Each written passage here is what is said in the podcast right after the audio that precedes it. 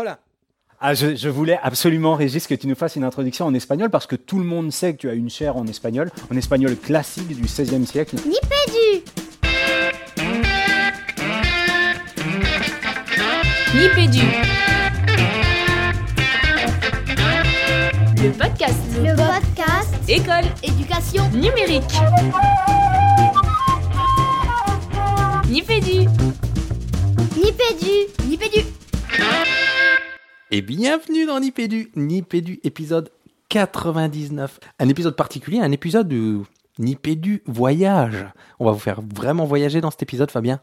On espère vous faire voyager. Régis, bonjour à tous. Vous faire voyager comme nous-mêmes venons de, réaliser un long voyage, j'ai envie de te dire, parce qu'on peut avoir l'impression qu'on a juste traversé la frontière pyrénéenne, mais pas du tout. On est allé, Régis, en Égypte, on est allé au Maroc, on est allé en Amérique du Nord, on est allé en Espagne, on est allé au Liban et dans bien d'autres endroits. Et tout ça grâce à qui?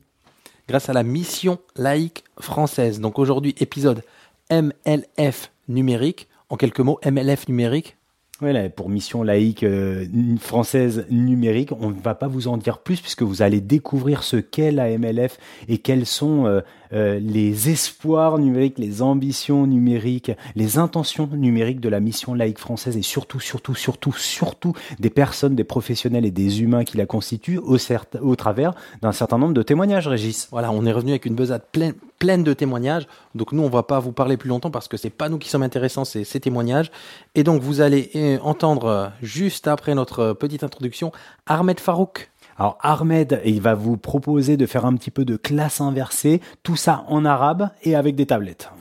Les impressionnants Camilla et Daniel de la web radio. Alors les élèves du lycée Molière de Saragosse qui disposent d'une web radio qui a euh, rendu un peu fou Régis et dont on rêverait chez Nipédu et euh, à qui on a posé quelques questions sur leur projet. Ensuite, on a MLF America avec Jérôme Train et Julie Gounet. Ouais ben on va pas en dire plus, ils vont vous parler eux d'un petit peu euh, de leur projet phare qui est le forum pédagogique. Ils vont vous en parler mais d'autres intervenants vous en parleront parce que c'est vraiment une proposition qui est tout bonnement euh, hallucinante. On a ensuite l'hôte de cet événement, Christophe Gallet. Christophe Gallet, qui est le proviseur du lycée Molière de Saragosse et qui nous a fait le bonheur d'ouvrir euh, ses portes. Un personnage haut en couleur, indispensable, euh, voilà, qui a beaucoup, beaucoup impressionné Régis de par sa relation notamment avec tous les petits élèves, petits et grands élèves du lycée Molière. On enchaînera avec Michel Bure. Alors Michel Bure, c'est le directeur adjoint euh, au directeur général de, c'est l'adjoint au directeur général de la MLF. Euh, Michel Bure, c'est un ancien IEN qui a en charge la mission euh, pédagogique de la mission laïque française. Et vous allez voir qu'il ne, il est intarissable sur cette association auquel il est très très très attaché. Et puis François Fagoaga. Alors François, il nous a emmené du côté euh, de Moodle. Alors je sais, ça peut faire peur à certains d'entre vous, mais là il y a vraiment beaucoup de pragmatisme dans son témoignage. Il nous dit, moi je fais de la classe inversée, j'ai pas envie de perdre les élèves avec une mosaïque d'applications, donc tout ça, je le mets dans mon Moodle, je le propose à mes élèves et ça marche plutôt pas mal. Ensuite, on a lâché le micro. En fait, on l'a donné à Julie Gounet pour interviewer euh, Jérôme Le Bars. Oui, on retrouve Julie Gounet, mais ce côté-ci, alors de, pour cette capsule-là, de l'autre côté du micro, elle devient euh, intervieweuse et elle va chercher le proviseur du lycée français d'Alexandrie, Alexandra. Oh non, on avait dit qu'on le ferait pas, mais on l'a quand même fait. Et elle va lui poser quelques questions au sujet des, de l'accueil des élèves allophones et de comment faciliter l'accès à la langue française pour ces élèves. Ensuite, on a Gaël Charcosset et Erwan Rougeux. Tu parlais d'hôtes tout à l'heure, bah voilà d'autres hôtes, même si eux étaient euh, passés, sont passés de Paris à Saragosse, ce sont euh, les grands euh, orchestrateurs de cette manifestation qui est MLF numérique. C'était le quatrième temps de cette manifestation qui avait lieu à Saragosse. Ils vont vous expliquer bah, ce que c'est que MLF numérique et quelles sont les ambitions qu'il y a derrière cette manifestation. On enchaîne avec Nancy Bélinchon. Alors Nancy, elle est, elle est professeure des écoles en CP au lycée Molière de Saragosse et elle a tout bonnement ouvert les portes de sa classe aux participants de MLF numérique ce matin pour euh, nous expliquer un petit peu comment elle organisait des ateliers en phonologie avec ses jeunes élèves allophones de CP. Et last but not the least, on termine avec Jean-Christophe Debert. Alors Jean-Christophe Debert, l'indispensable Jean-Christophe Debert, qui est le directeur général de l'association Mission Laïque Française, qui nous parlera un petit peu de lui, beaucoup de son association. Donc, vous avez entendu un épisode haut en couleur, haut en géographie et, et, et plein de plein de, de, de, de contributions là qui sont très intéressantes. En tout cas, nous, on a passé un excellent moment, euh, deux jours formidables, Fabien. Ouais, c'était euh, assez exceptionnel. Euh, c'est vrai que ce sont des, on pourrait dire une association, mais ce sont d'abord des professionnels et des, personnalités qui nous ont beaucoup touchés. C'est pour ça qu'on a voulu partager avec vous ces rencontres. Vous avez vu, il y a vraiment une mosaïque de, fonctions. Euh, on va euh, des élèves jusqu'au directeur général de l'association, en passant par des proviseurs et bien sûr, bien sûr, des praticiens qui vont nous parler de, leur numérique éducatif. On avait surtout une double ambition, Régis, euh, à travers cet épisode, c'est vous faire découvrir cette association de la mission laïque euh, et les personnes qui la constituent. Une fois de plus, vous allez voir que l'humain est vraiment au cœur de ce projet. Et puis, euh, vous montrer comment euh, une organisation apprenante comme peut être la MLF, avec euh, une euh, j'ai envie de dire une, une dimension institutionnelle ou une taille qui n'est pas aussi colossale que, que certaines institutions que nous ne nommerons pas ici, mais que vous connaissez très bien, et de voir comment petit à petit la, la stratégie, le mot est peut-être un petit peu galvaudé et, et, maladroit, mais en tout cas les, les intentions euh, numériques et pédagogiques se mettent en place d'une façon tout à fait euh, pragmatique et avec beaucoup de confiance et, euh, et, et, et beaucoup d'enthousiasme. Et c'est ça qu'on voulait partager avec vous au travers de cet euh, épisode 99, un œuf à côté d'un œuf. Exactement, un épisode tout neuf. Euh, eh ben, on, on, on, lâche le micro, on vous laisse écouter tout ça, et on se dit, euh, hey, le prochain épisode, ce sera le numéro 100. Un à côté d'un zéro et d'un zéro, c'est ça. En tout cas, bonne émission à tous. Un épisode qui, on l'espère, va vous faire voyager au cœur de la pédagogie et de l'humain. Un épisode haut en couleur au milieu de ce mois de novembre. Alors surtout, Régis Surtout, surtout Bah surtout, gardez, gardez la pêche. Bon, ben encore plus de soleil. Hein encore plus de soleil pour cette capsule. Euh, toujours, à, Saragosse. Et je ne vais, pas, la faire en, total, cette, cette introduction. On a un nouvel intervenant dont également on vient d'assister à une partie, de, sa présentation euh, qui va vous en dire plus. Mais peut-être d'abord, Fabien, la toute première question, la plus difficile. Alors, nous sommes avec Ahmed Farouk. Mais Ahmed Farouk, c'est qui? Alors Ahmed Farouk, c'est euh, un enseignant au lycée français d'Alexandrie en Égypte. Je suis né au Caire. Euh, ça fait à peu près une vingtaine d'années que je suis dans l'enseignement. Je suis également référent pédagogique du numérique au sein de l'établissement. Et cette année, j'ai décidé d'entamer un Master 2 euh, à crédit avec l'université Sergi Pontoise, justement sur l'ingénierie de la formation. Euh, voilà, vous voulez autre chose Maintenant, ce qu'on veut, comme tu dis, c'est que tu nous en dises plus sur ce projet qui parlait pierre de rosette, tablette et langue arabe. Oui, en fait, euh, on s'est approprié la tablette euh, au sein du collège il y a 4 ans et euh, on a choisi la marque Apple, l'iPad. Euh, je ne vais pas faire de la pub pour l'iPad, mais c'est vrai que c'est du bonheur. Hein. Après, à, après avoir fait des pratiques pendant 4 ans, euh, alors le projet consistait à, faire une séquence, à construire une séquence tout autour de la pierre de Rosette pour les élèves en, classe de 4e, puisqu'ils ont un voyage à Londres, et qu'ils vont justement aller au fameux British Museum. Et bien sûr, là-bas figure la pierre de Rosette. Donc il fallait euh, construire tout un... où je voulais euh, faire un travail autour de la pierre de Rosette, à travers un, teaser pédagogique, des documents à partager avec les élèves, que les, euh, mettre les élèves en action pour faire un débat justement à la fin s'ils veulent rapatrier la pierre de Rosette en Égypte ou s'ils préfèrent qu'elle reste là-bas en Angleterre. Voilà, comme tâche finale. Alors, on a vu beaucoup d'outils dans la proposition. Nous, on a, on a vraiment apprécié cette, cette proposition qui ramenait un petit peu aux fondamentaux de l'utilisation des applications sur appareil mobile en classe avec une scénarisation pédagogique que tu viens de nous décrire. Est-ce que tu peux nous en dire plus sur les types d'outils que tu as utilisés, par exemple? Alors, euh, au départ, par exemple, pour le euh, teaser pédagogique, c'était une façon de présenter les objectifs hein, de la séquence, mais pas de manière classique. Hein. Je voulais pas bah, expliciter les objectifs, euh, dire aux élèves la, tâche finale. Je voulais qu'en travail de groupe, qu'ils puissent eux-mêmes découvrir de quoi il s'agit, de quoi on va parler. Donc j'ai créé un, teaser pédagogique avec une application qui s'appelle Quick. Hein, et qui est très facile hein, d'ailleurs à, utiliser. Puis après les, documents qui ont été créés avec, Pages, mais finalement ça a donné une allure professionnelle, euh, je les ai mis sur ma Dropbox. Euh, et euh, le tout était sur un, sur un, site Genially qui permet de créer des, des, interactions et, des, et de renvoyer les élèves là et, là et ainsi de suite. Ensuite, il y avait un moment pour aller plus loin. Euh, donc un, article sur le site de la bibliothèque Alexandrina sur la pierre de Rosette où il fallait aller piocher quelques informations puisque euh, ça j'ai oublié de le dire les élèves dès le départ ils devaient tenir, tenir une carte mentale en groupe et la nourrir au fur et à mesure que la séquence avance.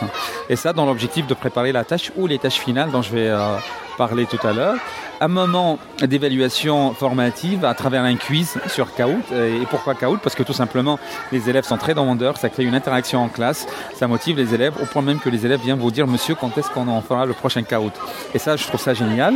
Puis après, il y a eu un moment euh, où il fallait euh, préparer le débat, donc il y a eu un- un- une capsule qui a été réalisée avec euh, Potou, justement, sur les mécanismes d'un débat, comment on le gère, comment on le fait.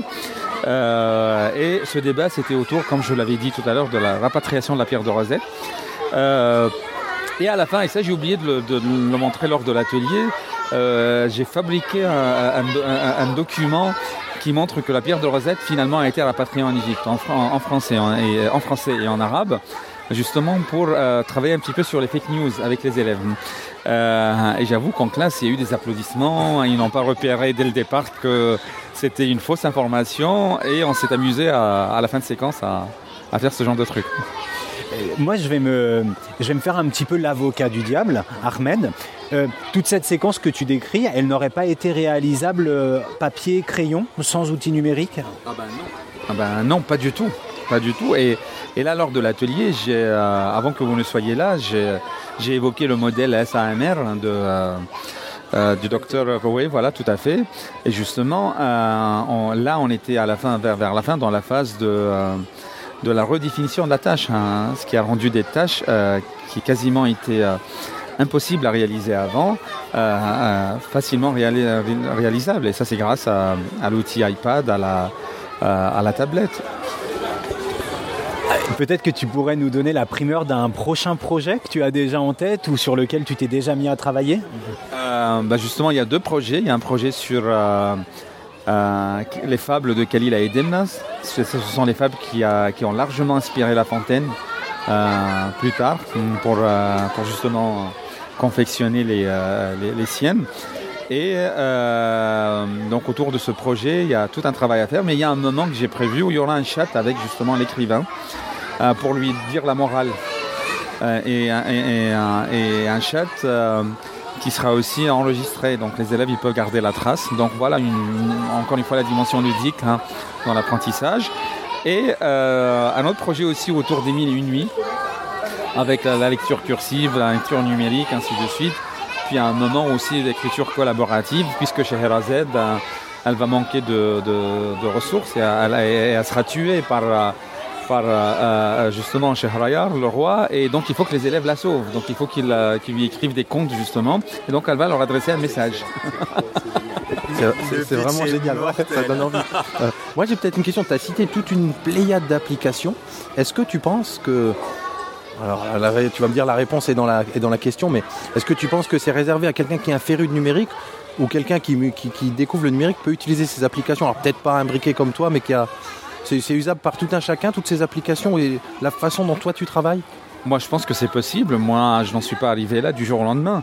Ça fait 4 ans que je bosse là-dessus et j'étais surtout en auto-formation. Je pense que la clé, c'est l'auto-formation. Quoi qu'on assiste à des formations et autres, c'est très utile.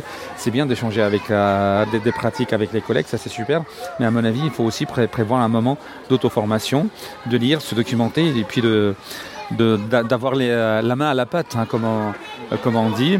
Et là, euh, progressivement, d'une année à l'autre, bah, je progresse et c'est pas encore fini. hein. Il y, a, il y a- encore tout un chemin à faire. C'est tellement immense que c'est juste une partie. Mais moi, je pense qu'à partir du moment où on est motivé, où on est volontariste, on,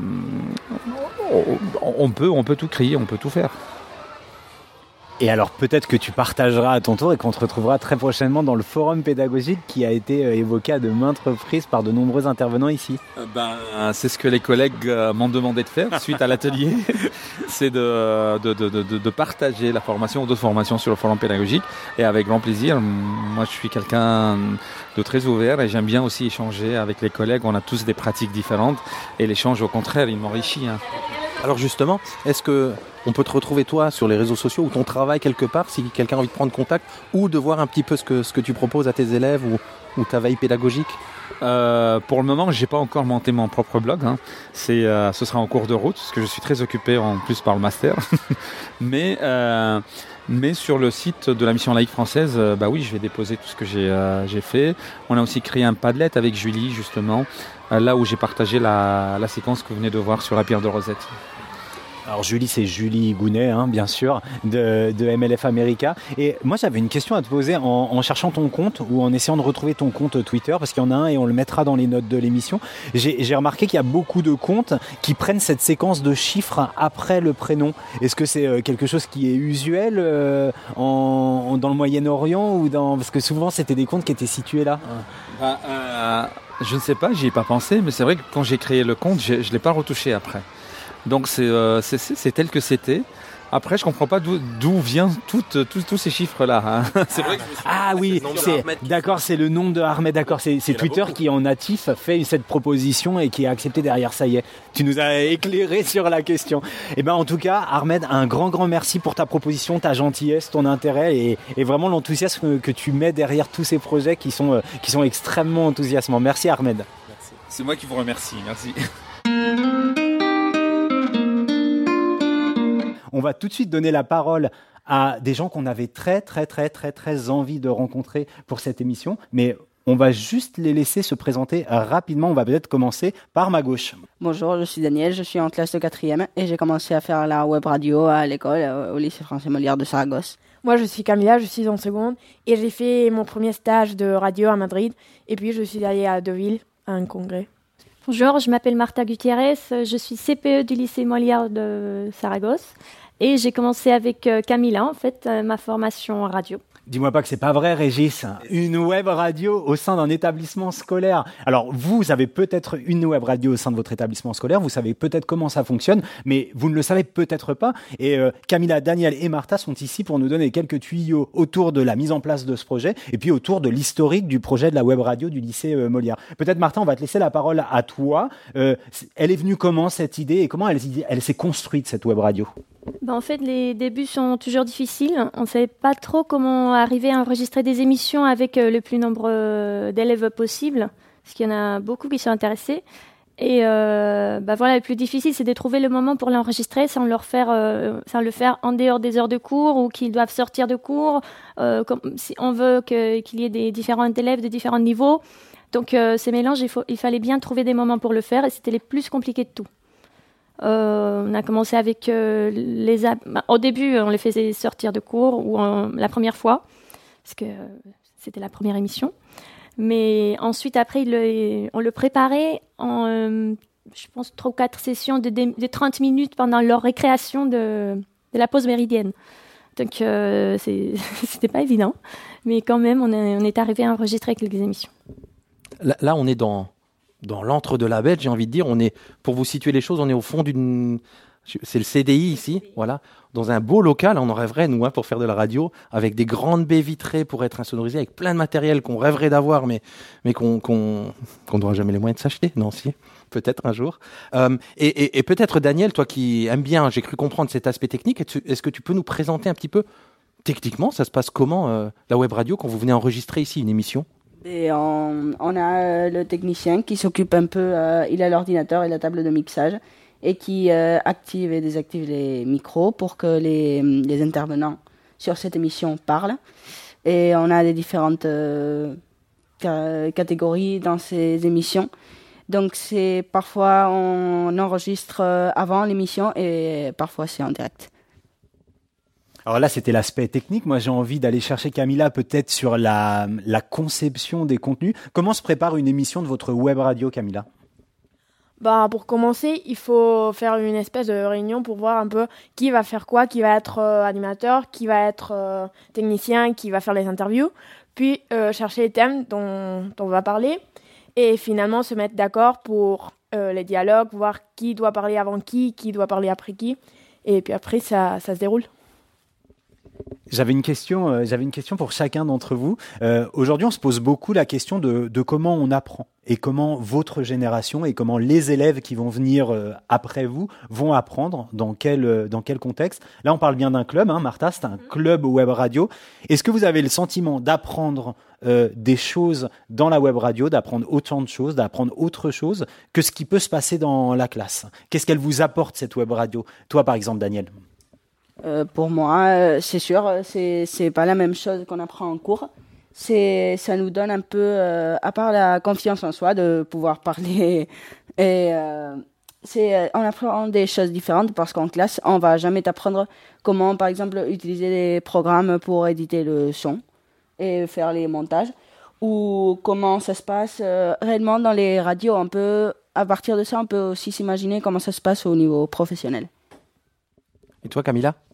Bah, ça se peut, c'est un peu ce que dit Daniel, non c'est sortir de, des cours de tous les jours, des leçons des, des profs. Ça, on fait pas, c'est un peu déconnecté de la routine, de la routine, et, et puis apprendre des choses nouvelles que, que peut-être on va pas avoir l'option d'apprendre à un autre moment.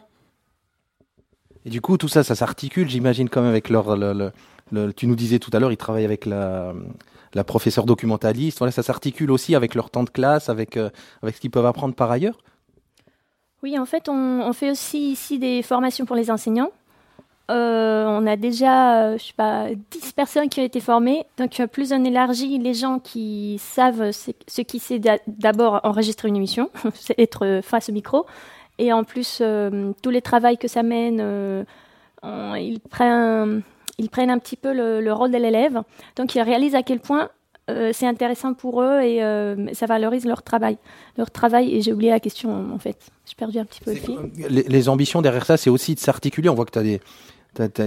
c'est très travaillé ces émissions, même dans le planning, c'est pas si évident de les sortir de classe. Comment que ça s'articule concrètement aussi pour eux euh, au quotidien quand il y a des. Alors là, c'est particulier. Avec la classe. D'accord. Donc euh, oui, une fois que ces enseignants sont formés, ils voient comment ils peuvent le, mettre en place dans- au sein des- de leurs cours, de leur programme.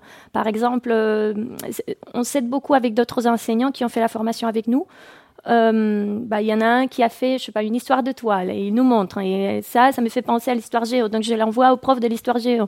Euh, elle a vu qu'en en, en plus, c'était avec toi, Camilla, qu'ils étaient en train de présenter des caricatures du 19e siècle qu'ils devaient présenter. Donc cette présentation est faite sous forme de podcast et, ou pour les TPE.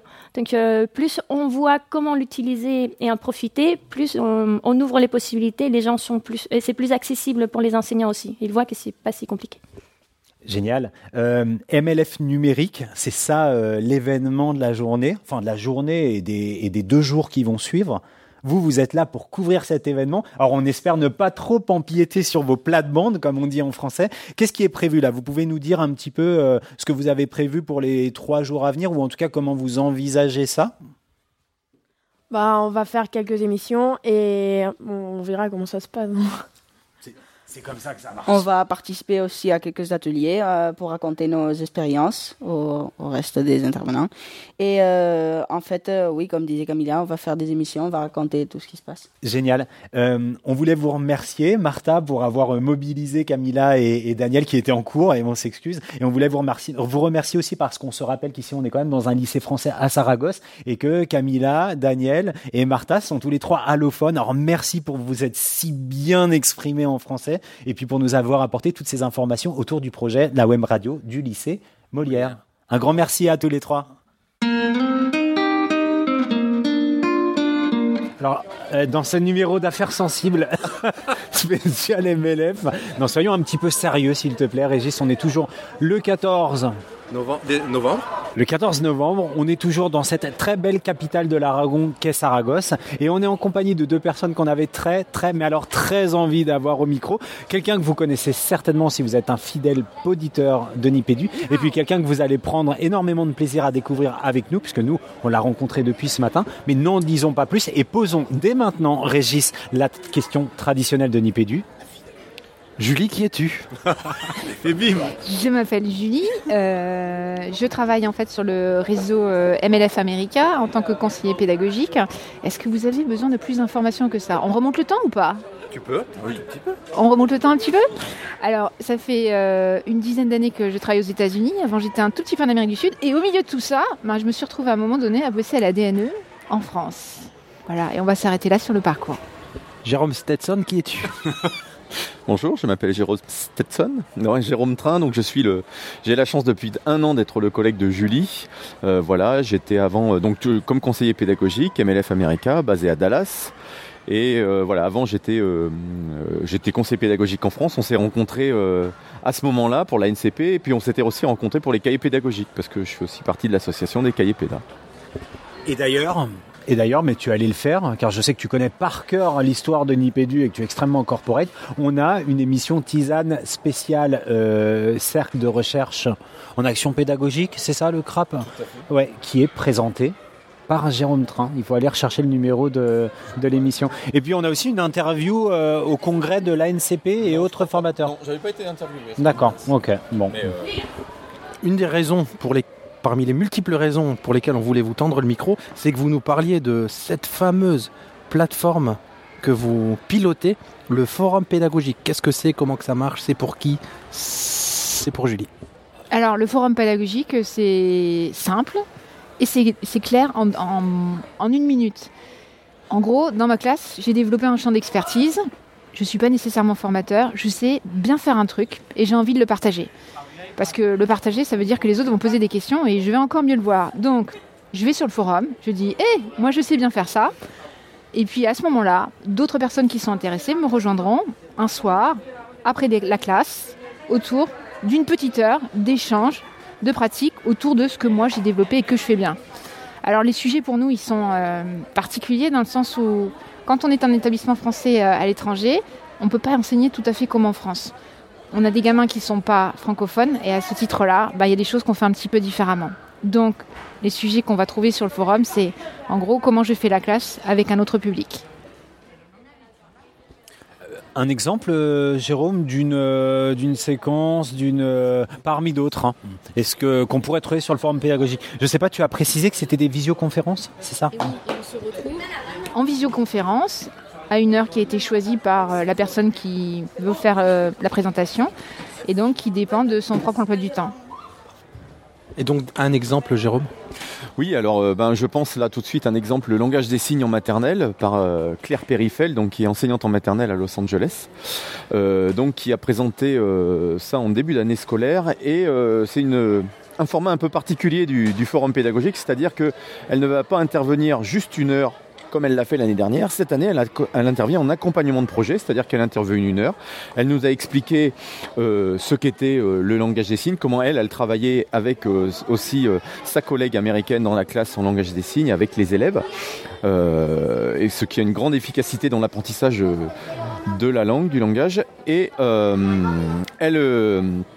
elle est revenue un mois et demi après avec les enseignants euh, qui étaient euh, à, cette formation pour voir qu'est-ce qu'ils avaient mis en place, comment ça s'était passé, les difficultés, les choses comme ça. Et puis, ben, euh, elles sont reparties sur d'autres projets pour continuer.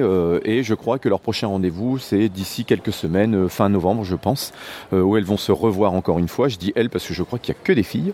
Mais voilà. Et puis, donc, elles vont continuer comme ça tout au long de l'année. Moi, pour la petite histoire, j'étais juste resté, je m'étais connecté pour savoir si le micro fonctionnait bien, si tout fonctionnait bien au niveau technique. Et euh, elle a commencé, je l'ai trouvée euh, tellement lumineuse, intéressante les premières minutes. Je lui ai dit, j'ai envoyé un petit message dans le chat, je peux rester à, ton- à ta formation. Et j'ai trouvé ça vraiment très intéressant. Et vous, vous qui êtes à, à l'initiative, si j'ai bien compris, hein, de ce forum pédagogique, qu'il pilotait, quel est votre rôle maintenant euh, concrètement dans, je sais pas, dans le choix des formations, dans le public, dans voilà, quel est, quel est votre rôle à vous? Alors, euh, on va dire forum pédagogique, et pour donner une autre image, on pourrait dire que c'est une salle des profs euh, version mondiale. C'est-à-dire que je peux rencontrer euh, qui je veux, qui a déployé un truc qui me plaît, au moment que je veux. Donc, euh, notre rôle aujourd'hui, ben, c'est de d'engager les gens à le faire parce que les profs, ils sont vachement humbles et ils se disent jamais, euh, non, mais ce que je fais, c'est génial, quoi. Je, je pourrais le montrer. Et en fait, euh, ils ont, nous, notre rôle, c'est de dire, mais ce que tu fais dans ta classe, c'est une vraie pépite et il faut le partager. Majeure partie du temps, après, on accompagne les enseignants à, à savoir comment on présente et on anime en distanciel. C'est pas tout à fait le même job que de le faire en présentiel. Donc, Jérôme, on est chercheur d'or en fait. Et pour quelqu'un qui est en Californie, c'est pas mal. hein. Pas mal. Ah ouais, et ouais, c'est du métier. Le vrai métier, c'est de pouvoir enchaîner là-dessus. Et là, j'avoue que je. Moi, j'a- moi, j'avais que une question. On a parlé ce matin euh, en off du métier de conseiller pédagogique. Alors attention, entendu dans sa plus large acception, euh, un conseiller pédagogique, qu'est-ce que c'est Euh, Le conseiller pédagogique MLF, qu'est-ce qu'il a de particulier par rapport à un conseiller pédagogique qui serait euh, circonscrit à un, territoire euh, beaucoup moins vaste que le vôtre? Les problématiques, mais aussi les leviers que vous pouvez, euh, que vous pouvez rencontrer. Qu'est-ce qui fait cette spécificité Oula, cette spécificité ne grimace pas, Régis, c'est très compliqué à dire. Euh, bah, je vais commencer par répondre parce que moi, du coup, j'étais en poste l'année dernière en France. Effectivement, c'est euh, différent. C'est ce dont on a parlé ce matin. Euh, euh, on... J'ai l'impression qu'on répond beaucoup plus aux demandes et aux besoins du terrain et qu'on fait vraiment du conseil pédagogique, qu'on fait de la pédagogie. Euh, nous, on a la chance, et puis euh, Julie euh, développera sûrement après moi, on a la chance vraiment d'avoir une autonomie euh, importante euh, au sein du réseau MLF America et on peut vraiment développer euh, beaucoup de choses avec les écoles, des partenariats avec la recherche. voilà, vraiment, c'est je pense que c'est liberté, autonomie, c'est vraiment le, mot qui, me vient tout de suite à l'esprit quand je pense sur la fonction de conseil pédagogique sur laquelle on est avec Julie euh, MLF America. Alors, liberté, autonomie et puis respect des équipes. Les respecter, c'est pas dire euh, moi j'arrive avec mon savoir et je vous dis euh, ce qu'on va faire. C'est que en fait tout est contextualisé à leurs besoins, à ce qu'ils nous demandent de faire. Donc à partir de là, on a le champ pour pouvoir adapter ce qu'on va faire. Là, on vous parle du forum pédagogique, mais il y a un écosystème beaucoup plus large en fait qui nous permet de. Alors, ils rigolent parce qu'on vient de passer. Non, mais on va le dire à la radio là. On vient de passer. Mais c'est important. 45 minutes à expliquer à un attaché parlementaire en fait euh, en quoi est-ce que des dispositifs de formation qu'on développait ici pouvaient euh, être transposables à d'autres que la MLF et en quoi il est important d'avoir beaucoup de liberté. Donc c'était quoi la question de départ? Les, spécificités du conseiller pédagogique MLF America. Ok, flexibilité, adaptabilité et beaucoup d'amour pour les petites ouailles qu'on accompagne au quotidien quoi.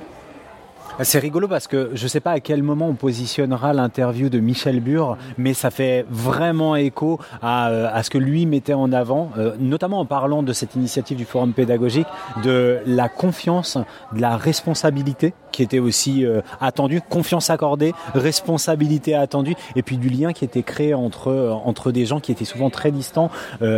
Géographiquement, mais aussi par les contextes euh, d'enseignement. En tout cas, nous, on vous regarde avec beaucoup d'admiration. On vous imagine euh, sauter de Boeing en Boeing avec Stetson sur la tête ou Santiago au pied, et, euh, et ça donne vraiment, vraiment envie.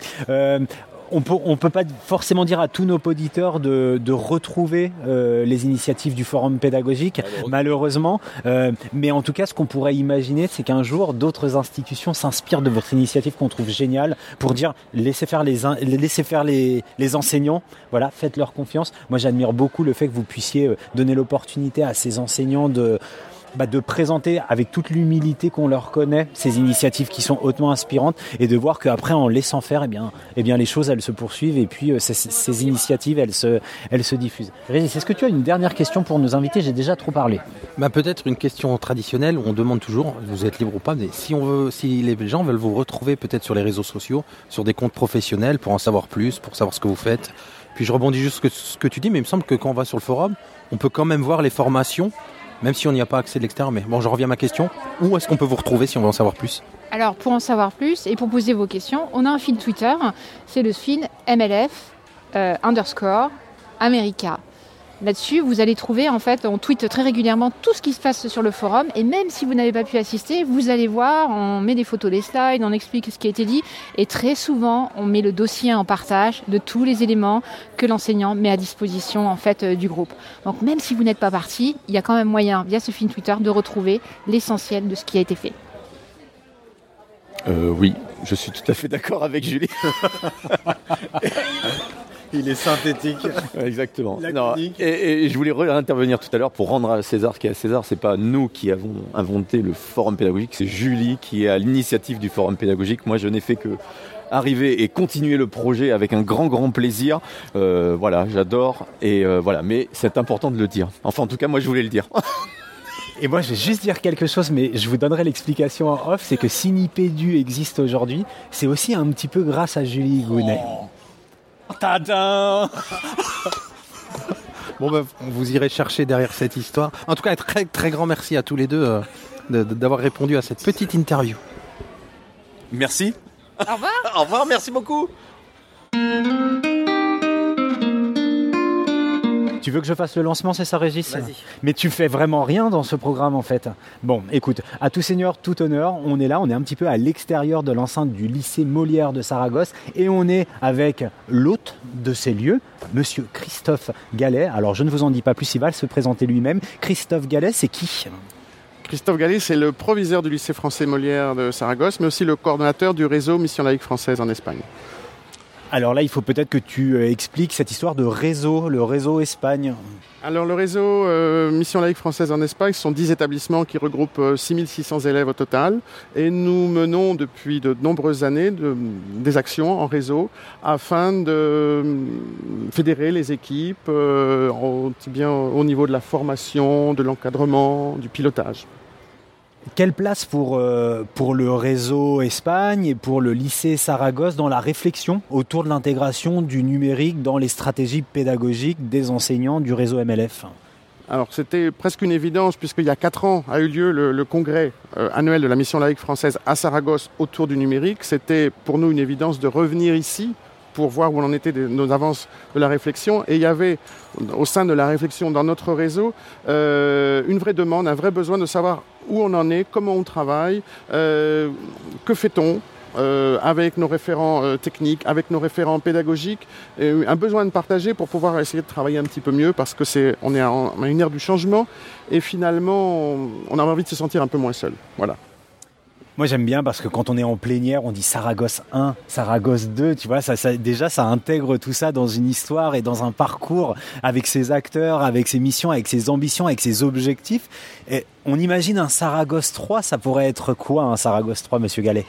Saragosse 3, bon, ça sera forcément Saragosse 3. Euh, euh, Saragosse 3 n'aura peut-être pas forcément lieu à Saragosse, on ne sait pas, mais, mais je pense que c'est indispensable de continuer la réflexion, même si ce ne sera pas un Saragosse 3, il faut qu'on continue à, partager. Ce qui est très important dans cette rencontre-là, c'est qu'en en fait, on échange avec des élèves, avec des parents d'élèves, avec des enseignants qui ouvrent leur classe, euh, parce que c'est le, le cœur, les élèves et les, enseignants, c'est un petit peu le cœur de, notre présence ici, c'est ce qui fait sens. Et, et- finalement, on ne fait qu'améliorer notre pilotage en équipe euh, à travers ce, partage. Et à mon avis, c'est vers ça qu'il faut tendre. C'est un partage, c'est des classes plus facilement ouvertes euh, afin, afin d'avancer. Moi, je, fais un, pas de côté euh, et en même temps un pas en plein dans l'établissement. C'est un très gros établissement, plus de 1000 élèves, il me semble, que nous, on arpente euh, depuis, depuis deux jours. Et certaines choses nous ont frappé, notamment votre relation en tant que chef d'établissement avec les élèves, qui est très. Voilà, très. Vous connaissez chaque élève, et, euh, on le tapote sur Chaque l'épaule, élève on discute. mot. Oui, c'est ça. C'est voilà, c'est une particularité euh, liée à vous en tant que chef d'établissement. C'est quelque chose que vous essayez de développer. C'est quelque chose juste de naturel. Enfin, moi j'ai trouvé ça euh, assez frappant dans ce rapport aux élèves et, et même aux enseignants.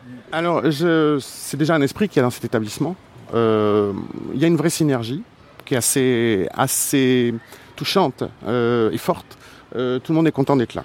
Voilà.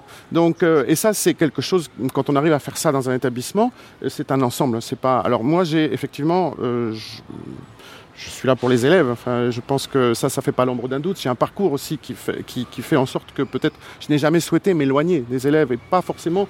D'ailleurs, je n'ai jamais souhaité prendre la direction d'établissement forcément plus gros, même si celui-ci a une taille importante, il reste à taille humaine. Et, je pense que ça nous aide probablement aussi à développer un, un sentiment d'appartenance.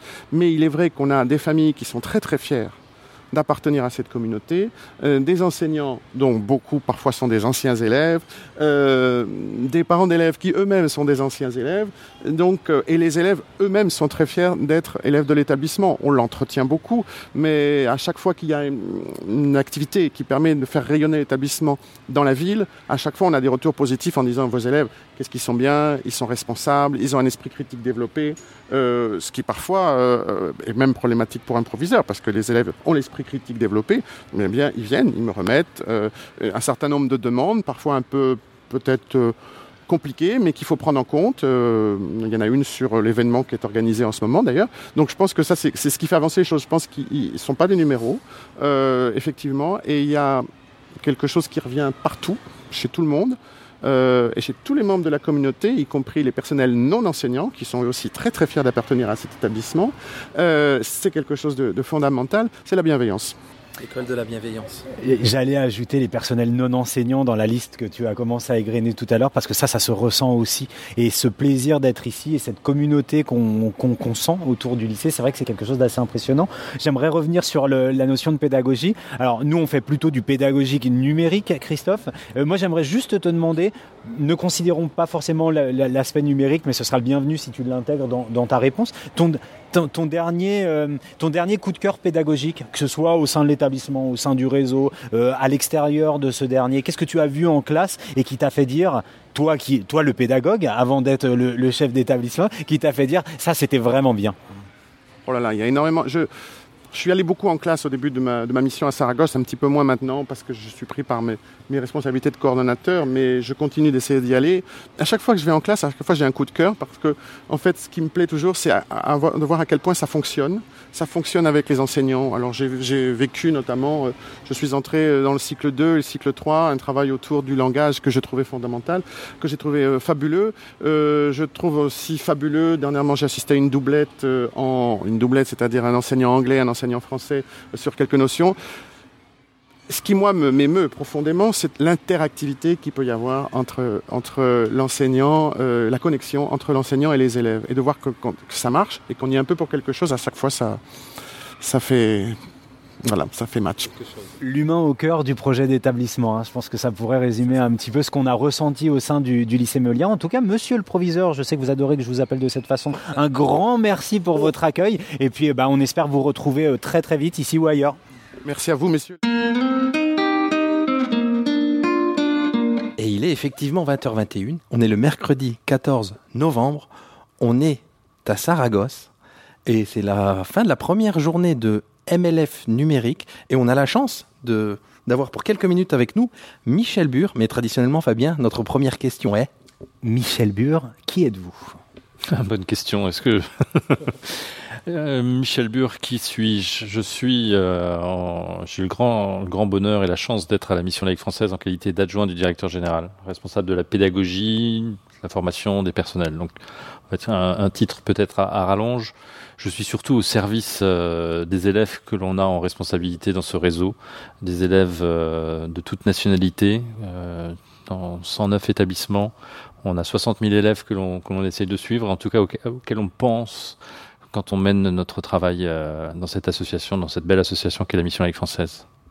Alors, tu parles de pédagogie, euh, donc moi je pense au pédagogue que tu es. Quel est le parcours de ce pédagogue? D'où viens-tu, Michel Bure?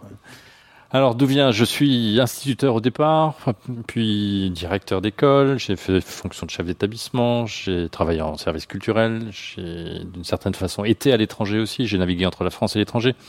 Ma légitimité, on va dire, je l'ai construite euh, également par, mon parcours, en tout cas pour être à ce, à ce poste, en ayant été en responsabilité dans des établissements français à l'étranger, dans différents pays, euh, Laos, euh, Sri Lanka, Pakistan, Maroc, si je dois les citer précisément, et quelque part rendre hommage à ceux qui m'ont accueilli qui m'ont fait confiance à ces moments-là.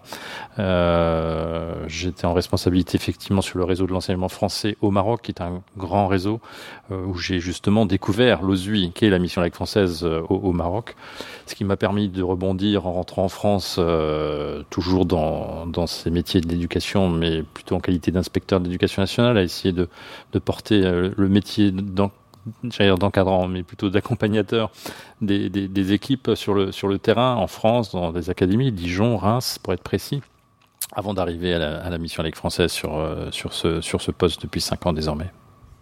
Alors, pilotage pédagogique, dans un contexte où on est sur euh, une digitalisation des pratiques d'apprentissage, d'enseignement, euh, où en est euh, la mission laïque? Est-ce qu'il il y a des objectifs? Est-ce qu'il y a des ambitions? Est-ce qu'il y a une vision partagée, non partagée, une réflexion en cours?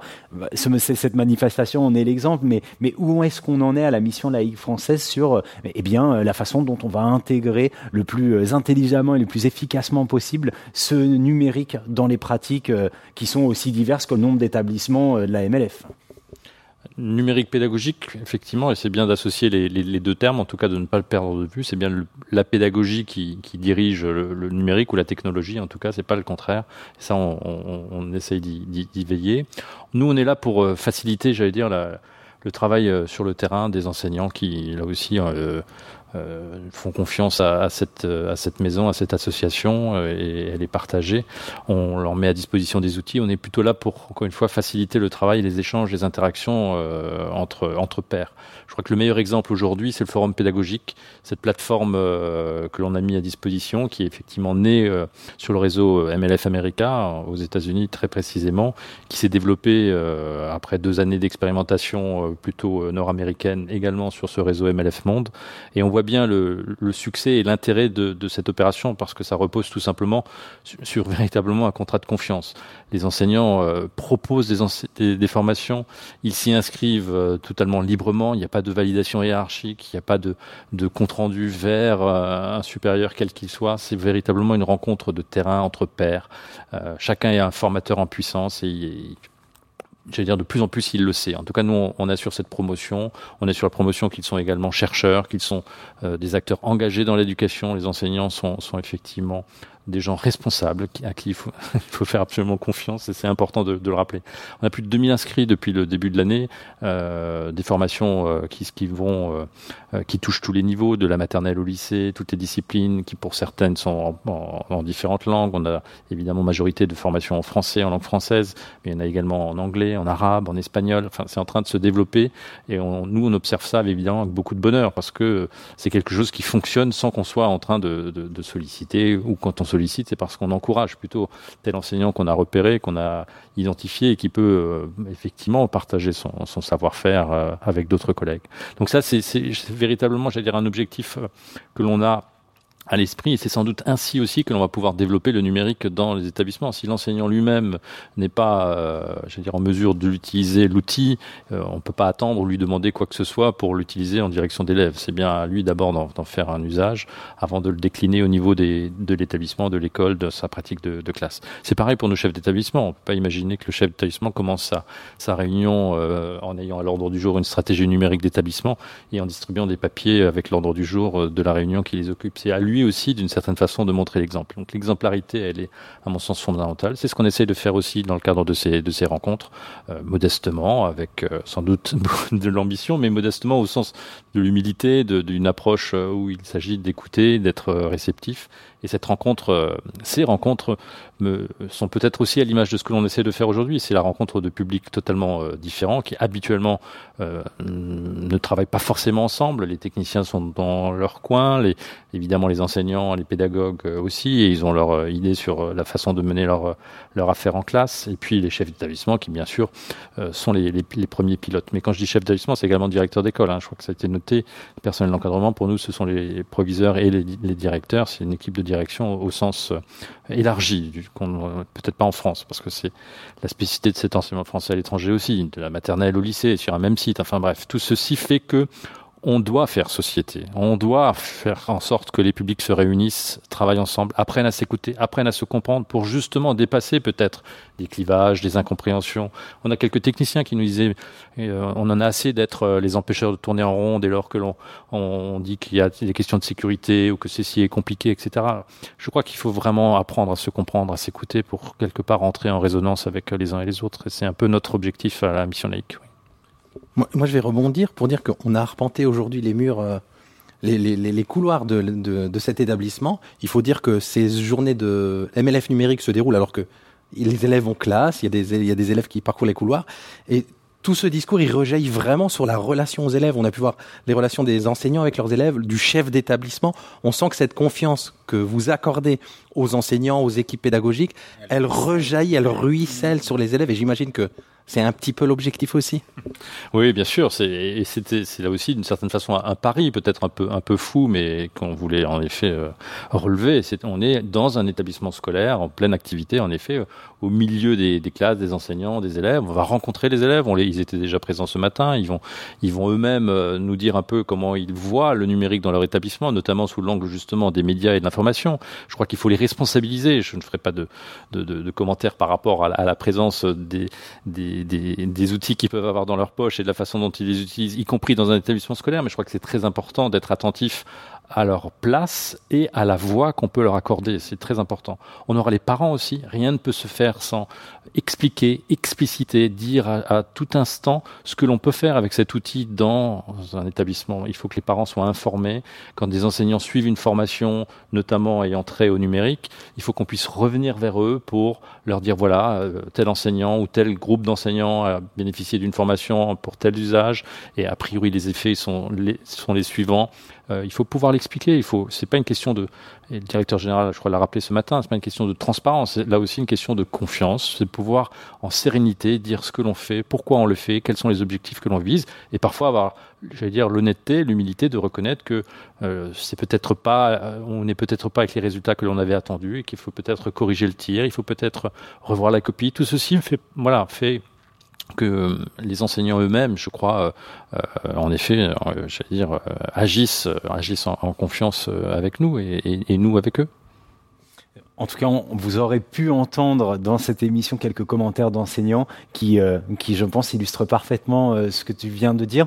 Euh, où est-ce qu'on peut retrouver l'actualité, Michel, l'actualité pédagogique de la MLF on est un peu promoteur de, de plusieurs, on va dire plusieurs, plusieurs canaux d'entrée. Vous avez déjà nos comptes Twitter qui euh, ont deux, deux, deux comptes bien distincts. Le MLF Pédagogie pour justement euh, faire un peu la promotion d'un outil de veille euh, à l'usage des professionnels que peut être ce compte, avec pour le coup effectivement euh, euh, tout, toutes les innovations, des actions qui méritent d'être saluées, d'être relevées et qui peuvent peut-être inspirer d'autres collègues ici et là. Et il y a le compte évidemment MLF Monde qui relaie bon nombre d'informations. Et puis on a un certain nombre de plateformes. Quand je parlais du forum pédagogique, c'est vrai qu'il est à l'usage de nos enseignants dans nos établissements, mais c'est un, forum qui est ouvert. Euh, on peut euh, y voir quelles sont les formations qui sont proposées, quelle est euh, d'une certaine façon la façon dont cette plateforme fonctionne. Vous avez la même chose avec les classes culturelles numériques et, et tout ceci se retrouve sur le site de la mission laïque française dans la rubrique pédagogie avec différentes entrées. Les congrès des années précédentes sont tous en ligne encore avec un certain nombre de, de conférences filmées, d'ateliers qui euh, permettent, y compris avec, euh, j'allais dire, quelques années euh, plus tard, de, retrouver, encore une fois, des, interventions de, de, grande qualité. Je pense à, justement au congrès de Saragosse où nous étions il y a quatre ans. Je vous invite à écouter l'intervention de Serge Bergamelli, qui était à ce moment-là directeur du CNED, qui rappelait à juste titre qu'on ne peut pas imaginer aujourd'hui un établissement physiquement, comme ici cet établissement, sans qu'il soit adossé également à un établissement virtuel dans lequel on puisse puiser un certain nombre de ressources, d'informations, de pistes pédagogiques. Je crois que c'est un peu euh, ce qu'il faut. Il faut, euh, il faut avoir ça à l'esprit aujourd'hui, avoir un pendant euh, et d'établissement physique et d'établissement virtuel. Notre site se construit de cette façon de plus en plus. On est loin d'être au bout, mais en tout cas, on a cette volonté de de proposer en effet un certain nombre de, de pistes, de ressources, de, de produire de la valeur d'une certaine façon, parce qu'il s'en est produit beaucoup aujourd'hui, et d'en garder trace, et de faire en sorte que on puisse s'appuyer dessus, partager avec d'autres qui ne sont pas présents aujourd'hui physiquement. Donc c'est important, oui, d'avoir ces, entrées. Donc merci de, les souligner. Je vous invite en effet à, les suivre. Un site est dédié également à, MLF numérique. Mais, voilà. Mais encore une fois, le portail d'entrée, c'est MLF Monde et vous y trouverez toutes les, toutes les ressources et les autres entrées, les autres plateformes que je viens de citer un peu rapidement. Merci. Euh, juste une dernière question. Je vois euh, Régis qui sourit et puis Mélissa qui est pas loin, donc ça va peut-être pas la faire sourire cette question. On, a Saragosse 1, euh, Dijon, Casablanca, Saragosse 2, peut-être avec une certaine continuité dans une réflexion autour du numérique. Le prochain événement, ce serait quoi? Alors le prochain événement, euh, c'est le congrès de Paris. On sera à Paris du 6 au 8 avril, euh, mais peut-être un peu en exclusivité d'une certaine façon. En tout cas, c'est accueillir l'enfant, accompagner l'élève, bâtir une culture d'établissement. Ce sera le thème et je pense qu'il s'inscrit dans le droit fil de ce rendez-vous aujourd'hui, des congrès que l'on a pu évoquer, parce que il faut d'abord accueillir l'enfant pour mieux l'accompagner en qualité d'élève, ce qui permettra de construire justement une culture d'établissement. Le tout avec un peu de numérique dedans, si j'ai bien compris. Un grand merci Michel pour ce temps que tu nous as accordé. Régis, euh, j'ai une proposition à te faire. Je suis d'accord pour la proposition. D'accord. Viens, on vient s'installer à Saragosse. C'est super cette ville, non? Accepté. Allez, c'est parti. On est le 15 novembre. On est à Saragosse. Il fait extrêmement beau. Une petite pluie, une belle luminosité. Juliette avec son autocollant Nipédu qui est en train de nous regarder en se disant c'est vrai qu'ils sont peu équipés, mais ils ont l'air de savoir s'y faire. Les vieillots. Alors, Régis, on va lui montrer à Juliette et on va montrer à tous les élèves de la web radio du lycée euh, Molière ce qu'on fait parce qu'on a énormément de chance maintenant tout de suite. Maintenant tout de suite, j'ai envie de dire après la, après la pluie, le beau temps, parce que il, a, il y a eu un petit peu de pluie. On a la chance d'avoir en face de nous et on a assisté à une partie de son atelier. François, j'espère, Ah, je, vais, je vais y arriver. y arriver. Fagoaga. Magnifique. Ouais, voilà. Magnifique. Mais, mais il, va, il va nous dire lui-même qui est François Fagaoga. Alors François Fagoaga, je suis enseignant de sciences physiques. Euh, je suis actuellement en poste euh, au lycée Massignon de Casablanca. Euh, je travaille donc pour la MLF et l'Ouzoui euh, qui représente la MLF euh, au Maroc. Voilà, et je suis en plus euh, depuis cette année, alors tout fraîchement euh, recruté, je suis référent pédagogique en sciences physiques, ce qui m'amène à, euh, à m'intéresser à ce qui se passe un peu en dehors de mon établissement et à essayer de dynamiser un petit peu le, travail des équipes. On t'a retrouvé dans la BCD niveau du bas tout à l'heure autour euh, d'un atelier. Alors l'idée c'est ça parle un petit peu de classe inversée avec un outil euh, qui interroge, qui fait peur ou plutôt qui euh, donne envie. Bah, tu vas nous en parler maintenant. C'était quoi cet atelier exactement François? Alors l'atelier qu'on a présenté avec deux autres collègues qui sont aussi référents, euh, je vais les citer à Sanzawak et euh, Shakib Imish, qui sont aussi comme moi qui viennent, euh, du Maroc. Bah, C'était de, présenter une sorte de, logique qu'un enseignant peut avoir quand il veut faire des pédagogies actives, qui commence à s'intéresser, qui cherche des outils numériques et qui se retrouve euh, bah, forcément confronté à des difficultés, alors qui fait en général, ça n'arrête pas les enseignants, mais, euh, mais ça peut en refroidir certains. Et euh, parmi les difficultés, il y en a une qui est identifiée, c'est de c'est d'harmoniser en gros les outils et, et de proposer euh, une plateforme qui est euh, unique euh, aux élèves. Et cette plateforme unique, elle est intéressante forcément pour les élèves d'un point de vue pédagogique, mais aussi pour l'administration qui est censée euh, gérer tout ça. Et c'est pas simple. Quoi. Donc euh, j'ai présenté moi l'harmonisation de nos pratiques pédagogiques grâce à l'outil qui est Moodle, qui est une plateforme collabora euh, qui est une plateforme oui collaborative, mais dédiée à la, pédagogie. Là, je pense tout de suite à nos copains d'e-teachers et à Seb, je crois, qui, est, qui, qui aime bien Moodle. Est-ce que tu pourrais nous dire, toi, concrètement, dans tes activités de- d'enseignant auprès des élèves, comment tu utilises cette plateforme Moodle et pour y faire quoi? Alors Moodle, moi je l'ai utilisé de manière euh, très neuve l'année dernière puisque c'était une demande institutionnelle. Notre établissement a décidé euh, de se lancer dans l'aventure Moodle l'année dernière. Donc j'ai fait partie de l'équipe un peu précurseur qui a permis, euh, bah, qui a lancé la machine tout simplement. Et euh, donc bah, j'ai testé dans mes classes. Euh, moi je suis enseignant de sciences physiques, donc j'ai essayé de préparer des TP grâce à Moodle dans une posture de classe inversée. J'ai essayé de récupérer des documents, d'en donner, de partager. Et, puis ça a permis de dynamiser mes cours sans problème. Et puis de, créer bien sûr ce que je cherchais, de la motivation chez mes élèves. Et puis faciliter leur apprentissage aussi, quoi. La digestion de toutes les notions un peu lourdes que j'avais au programme de la seconde. Pardon Régis. Euh, moi, ce qui m'a intéressé dans euh, l'intitulé de l'atelier et ensuite dans, le fait de pouvoir y assister, François, c'est le fait que euh, on, Régis et moi, on vient aussi d'une époque du numérique éducatif où où il y avait une espèce de, de laisser faire qui a été vraiment intéressante pour les enseignants pour s'approprier des, solutions qui étaient rapidement prise en main et, et rapidement opérationnelle parce que tu le disais dans ton atelier euh, en classe c'est vrai qu'on a les mains libres quand on met en place ce genre de pédagogie mais on sait que la charge de travail elle est souvent déportée sur toute la partie conception en amont. Euh, tout à l'heure je te disais c'est un outil qui fait peur. Moodle ça peut faire un petit peu peur. Euh, Qu'est-ce que toi tu répondrais euh, à ça Euh, les, En gros, bénéfices de Moodle et inconvénients ou alors petit obstacle à dépasser qui serait réel aujourd'hui dans, dans la prise en main de cet outil? Alors ça fait beaucoup de choses.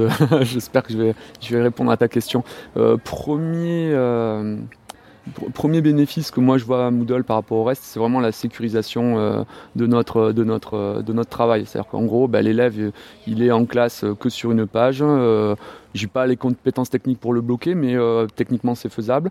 On se détache maintenant de l'inscription aussi de nos élèves. Ils sont identifiés, ils ont leur compte à eux qui euh, très bien. Euh, bah, techniquement, pour un pour quelqu'un qui connaît pas Moodle mais qui connaît par exemple Pronote ou n'importe quel ENT administratif, c'est un peu le même mode de fonctionnement technique. Donc c'est sécurisé et moi franchement je trouve que, que c'est pas mal et ça, ça permet d'éviter les petits aléas euh, en classe, euh, retrouver des élèves sur des, sur des vidéos YouTube euh, qui n'ont pas lieu d'être dans un milieu scolaire. Voilà. Euh, après, euh, il y a quand même des petites difficultés. Euh, Aujourd'hui, je pense que Moodle est plus tourné vers le supérieur que vers, vers l'école. cycle 2, cycle 3, euh, cycle 4, ça commence à être pas trop mal. Lycée, c'est un outil qui est, qui est, à mon avis déjà, déjà performant. Après, j'espère, comme c'est un logiciel libre, que des équipes compétentes vont prendre l'outil en main pour lui donner une ergonomie euh, dédiée à la primaire. Quoi. Voilà, ça c'est ce que j'aimerais, et, et la primaire et même le collège, parce que ce serait bien qu'on ait un outil aussi un peu différencié. Quoi.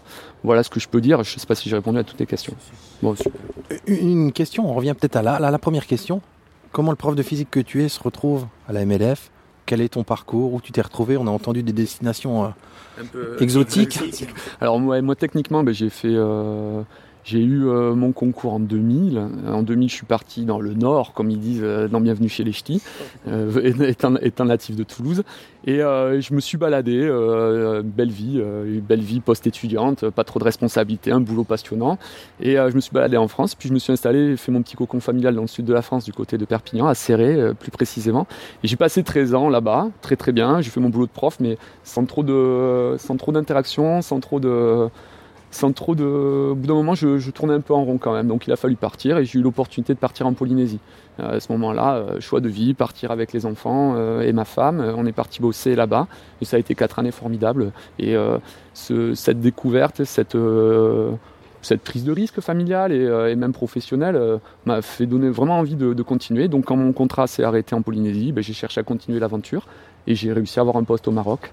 Voilà, et, donc je continue l'aventure au Maroc et après on verra. Et, et je fais pas de plan sur la comète quoi qu'il en soit. Quoi. On verra bien.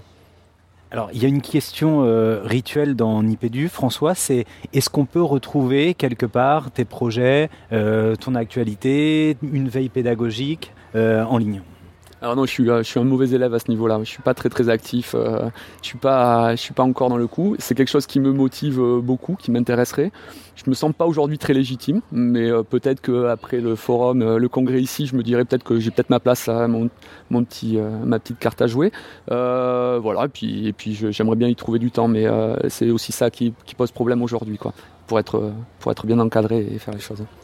Gageons qu'on te retrouve rapidement dans le forum pédagogique. Alors ouais, il y, a- il y a des grandes chances. Alors, euh, je, je suis assez motivé pour le faire en tout cas. J'espère pouvoir y arriver. Et euh, je pense que du coup, ça, je, je vous recontacterai à ce moment-là, quoi. Un grand, grand merci François. Merci, merci euh, Chicos. Alors Jérôme, je voudrais qu'on revienne en fait euh, sur la conversation qu'on a eue ce matin à propos euh, de l'intégration euh, des élèves berbères ou au-delà de tout ça, l'intégration d'élèves non francophones dans le système francophone et de ce que toi, tu avais pu mettre en place dans l'Académie de Montpellier pour arriver à attirer tout le monde par le haut.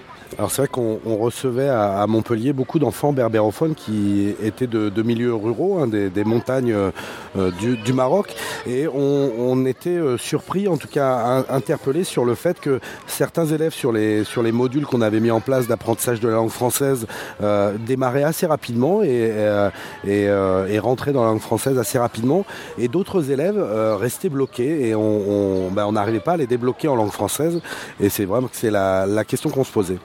Euh, on a longtemps cherché et puis on a commencé à regarder du côté de la, langue maternelle et on a appelé euh, des collègues qui étaient berbérophones, elles, et euh, on leur a posé la question, mais essayez de discuter un petit peu avec, nos élèves et dites-nous ce qui- ce qu'il en ressort.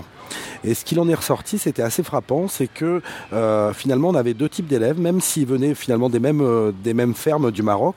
On avait des enfants euh, dont les cellules familiales, au sein desquelles, dans les cellules familiales berbérophones, eh ben, il y avait les sujets de conversation étaient riches, qui allaient de l'abstraction au quotidien de la ferme, et puis d'autres enfants où finalement la communication au sein de la cellule familiale était très restreinte, notamment aux tâches primaires de la ferme, va chercher de l'eau, euh, va garder le, troupeau de moutons.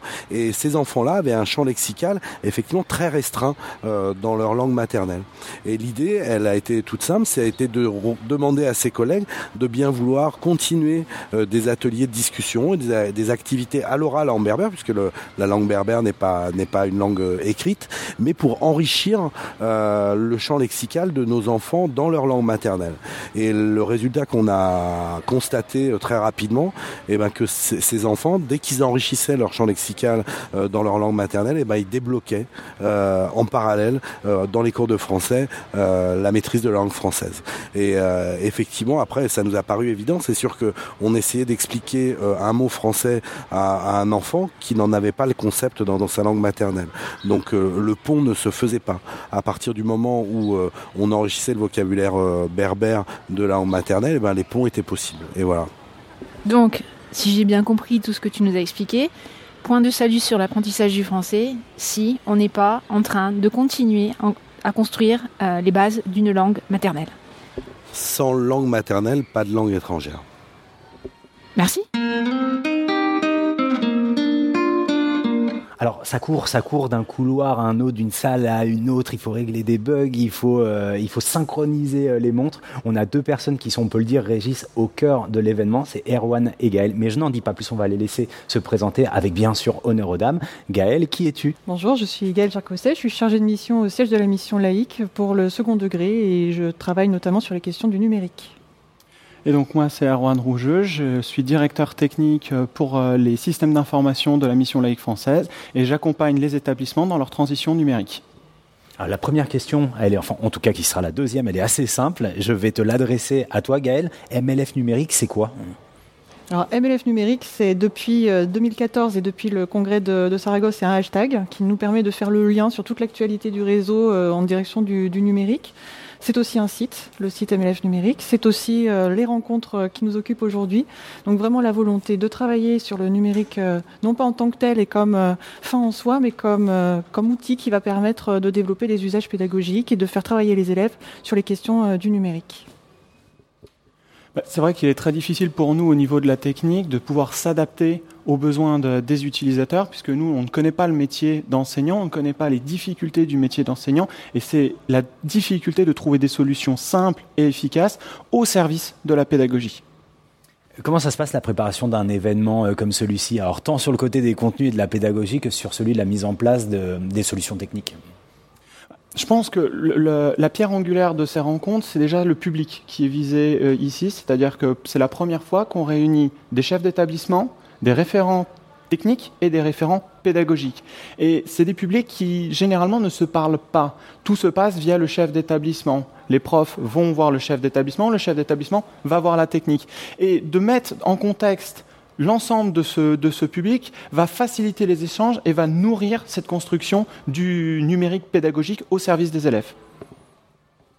Une précision, pour nous, c'était aussi important d'associer toute la communauté éducative, donc euh, élèves et parents sont investis dans les, dans les rencontres euh, MLF numériques avec euh, la participation des élèves de la web radio, les, élèves du CVC, du CVL qui nous parlent de leur pratique, pédago de leur pratique pardon, pas pédagogique mais numérique au quotidien, de ce qu'ils voudraient aussi dans, dans les établissements et de ce qu'ils ne voudraient pas aussi. Et les parents sont aussi invités, donc les, les parents du lycée Molière qui nous accueillent et les parents, euh, les élèves, étaient amenés à se prononcer aussi sur le site euh, MLF numérique puisqu'un forum leur était ouvert. Et concernant le thème de cette édition MLF numérique, Gaël, je te regarde toi. Comment euh, est-ce qu'il vous est venu? Comment il a été décliné au travers des différentes interventions? Qu'est-ce que vous en attendez vendredi euh, après-midi, qui sera le dernier jour, il me semble, de ces rencontres? Alors plusieurs choses. Euh, comme c'est l'ensemble de la communauté, il nous fallait un thème très très large. Il nous fallait quelque chose de fédérateur. Donc euh, grandir dans une société numérique, le rôle de l'école nous paraissait euh, indispensable pour une première édition. Et euh, vraiment, dans chacune des, chacun des temps, on voulait non seulement qu'il y ait une thématique, non seulement un, un, un angle d'entrée, mais aussi une façon de travailler. Donc pour nous, ce qui est important, c'est non seulement euh, la, la, thématique, mais le travail en atelier, principalement plutôt qu'en plénière, les ouvertures de classe pour euh, promouvoir un certain nombre de dispositifs d'accompagnement qui peuvent se dérouler d'autres manières, pour inciter les, les, les établissements à travailler d'une autre manière aussi au quotidien, pour le numérique, mais aussi pour d'autres sujets, parce que pour nous, le numérique, euh, c'est une possibilité, mais bien entendu, il faut avoir la, la focale large de la pédagogie.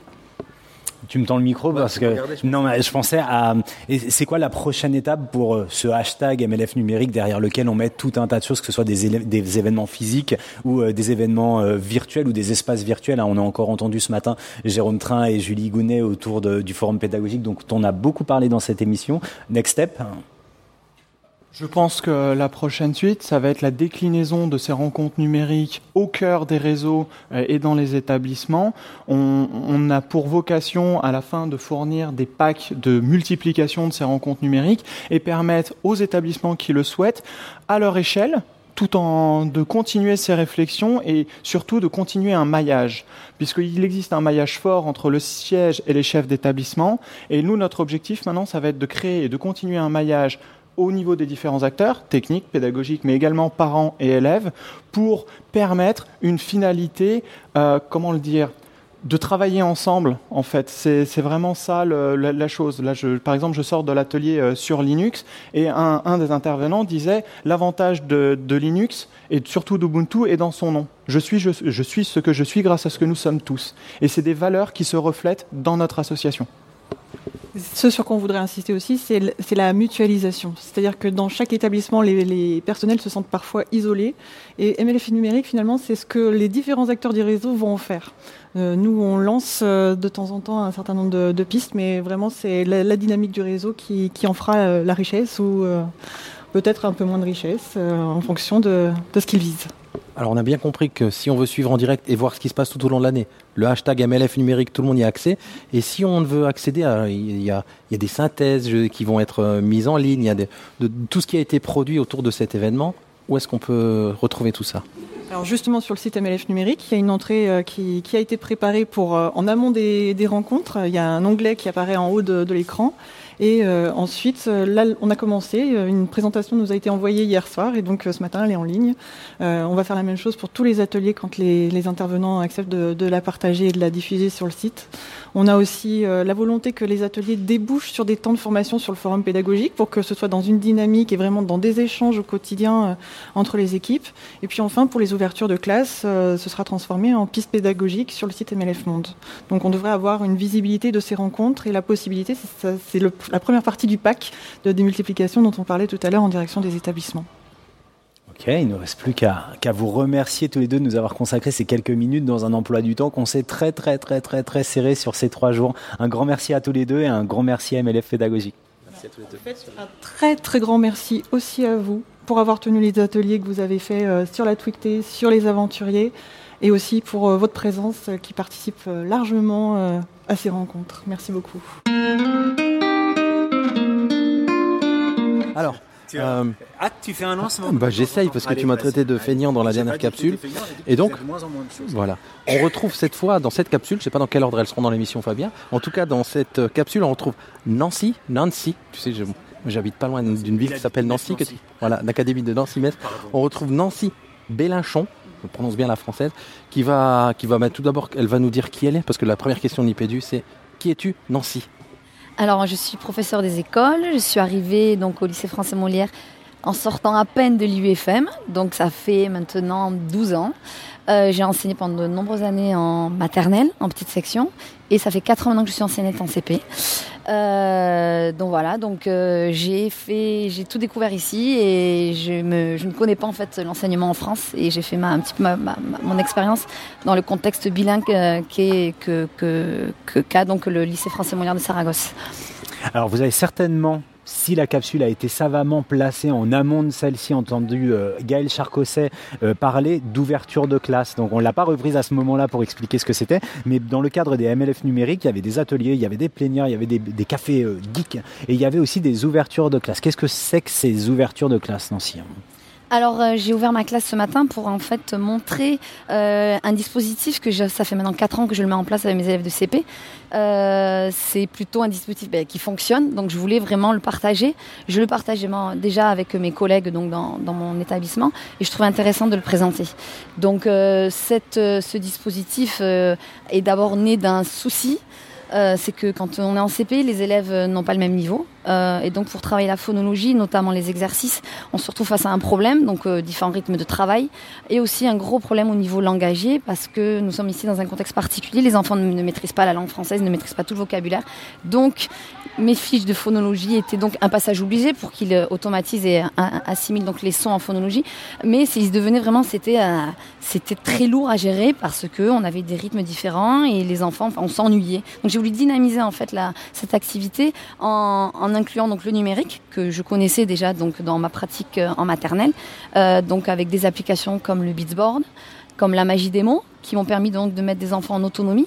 Donc ces deux applications, il y en a une qui permet de travailler le vocabulaire, mais aussi de travailler les applications, les pardon, le vocabulaire et les mots euh, que l'on travaille chaque semaine en fonction du son que l'on introduit. Et l'autre application, elle, Magie des mots, qui est plus connue, celle-là, euh, permet donc de travailler, elle, la mémoire orthographique, mais aussi, en même temps, euh, l'automatisation du son que l'on travaille chaque semaine. Donc, euh, c'est des ateliers, donc vraiment avec l'outil numérique, mais je ah, je mélange ces deux ateliers avec deux autres ateliers beaucoup plus traditionnels cette fois. Donc l'utilisation des dictées muettes de Montessori qui consiste tout simplement à avoir une image et un, le mot écrit derrière. L'enfant connaît le vocabulaire puisque nous le travaillons tout au long de la semaine. Il doit dire dans sa tête le mot, le prononce à l'oréal et il doit donc faire de l'encodage. Il se corrige tout seul puisqu'il retourne la carte et il peut donc valider sa réponse.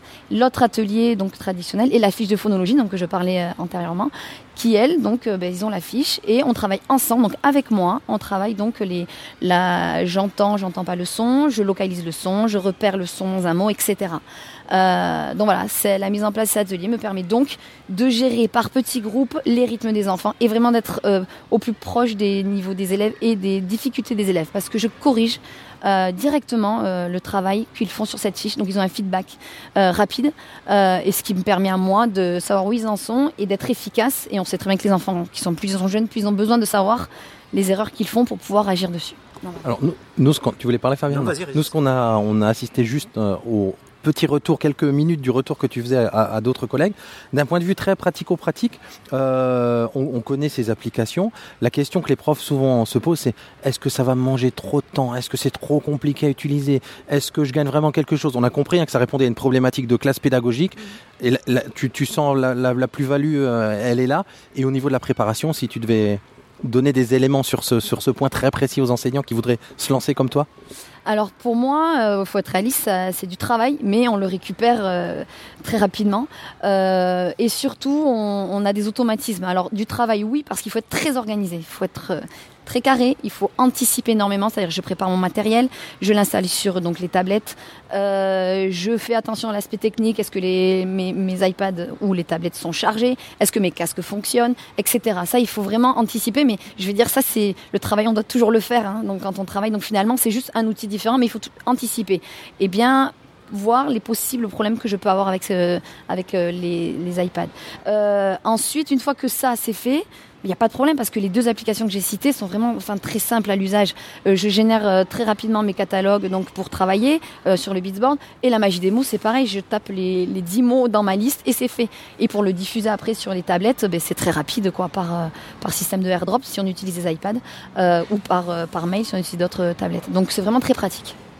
Moi, J'avais une, une dernière question peut-être. Euh, tu, as bien parlé tout à l'heure dans l'organisation des quatre ateliers, de deux ateliers euh, numériques et de deux ateliers traditionnels. Ça, euh, oh, tu l'as donné dans un souci de, de lisibilité de ton dispositif. Nous, adultes, on voit la différence. Est-ce que les élèves de 6 ans euh, perçoivent une différence entre un atelier numérique et un atelier papier? Ou est-ce qu'il y a une unité apprentissage pour eux qui va au-delà du support qui leur est proposé?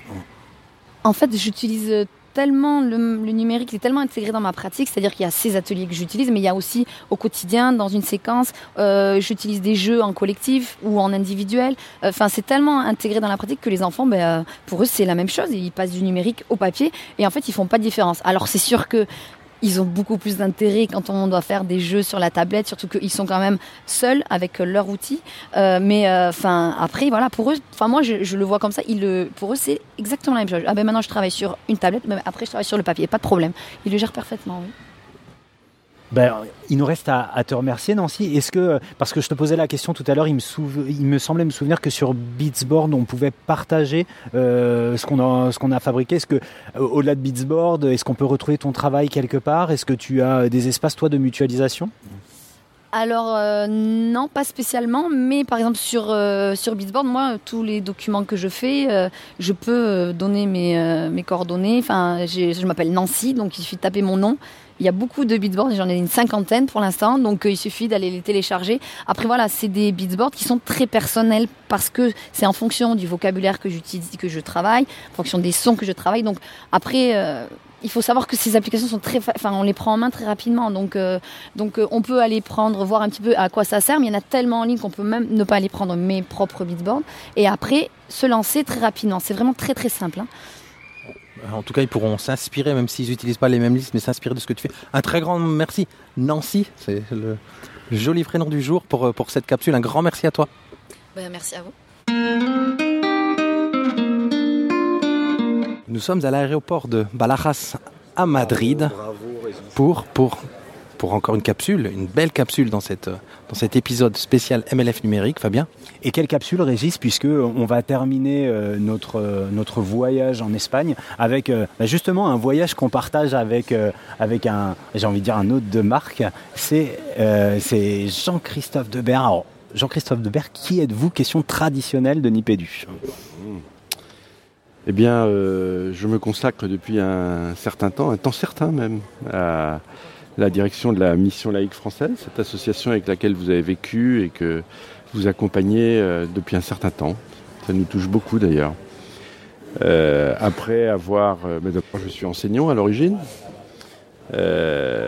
formateur aussi. J'ai formé des professeurs au, Mali pendant quelques années.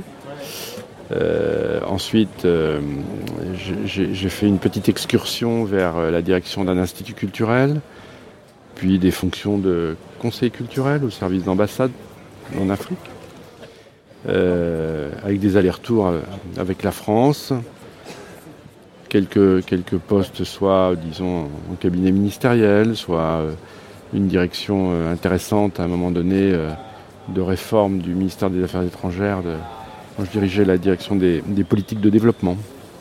Et puis avant de, de rejoindre la mission laïque française, euh, j'étais, je travaillais pour les Nations Unies, euh, pour le programme des Nations Unies pour le développement euh, en Afrique. Et puis voilà, donc quelques années que nous travaillons pour cette association qui est une association passionnante. Pas une grande maison, mais une maison fourmillante avec... comment je pourrais la qualifier? Elle est historique, elle est futuriste et elle est un peu comme les voitures 4x4. C'est-à-dire qu'elle épouse euh, la réalité. Elle est passionnante, cette association, et lors d'une de nos discussions en off, Jean-Christophe, on s'est dit aussi qu'elle était faite de professionnels passionnés. En tout cas, ce sont ces professionnels qu'on a eu l'occasion de rencontrer tout au long de ces deux journées.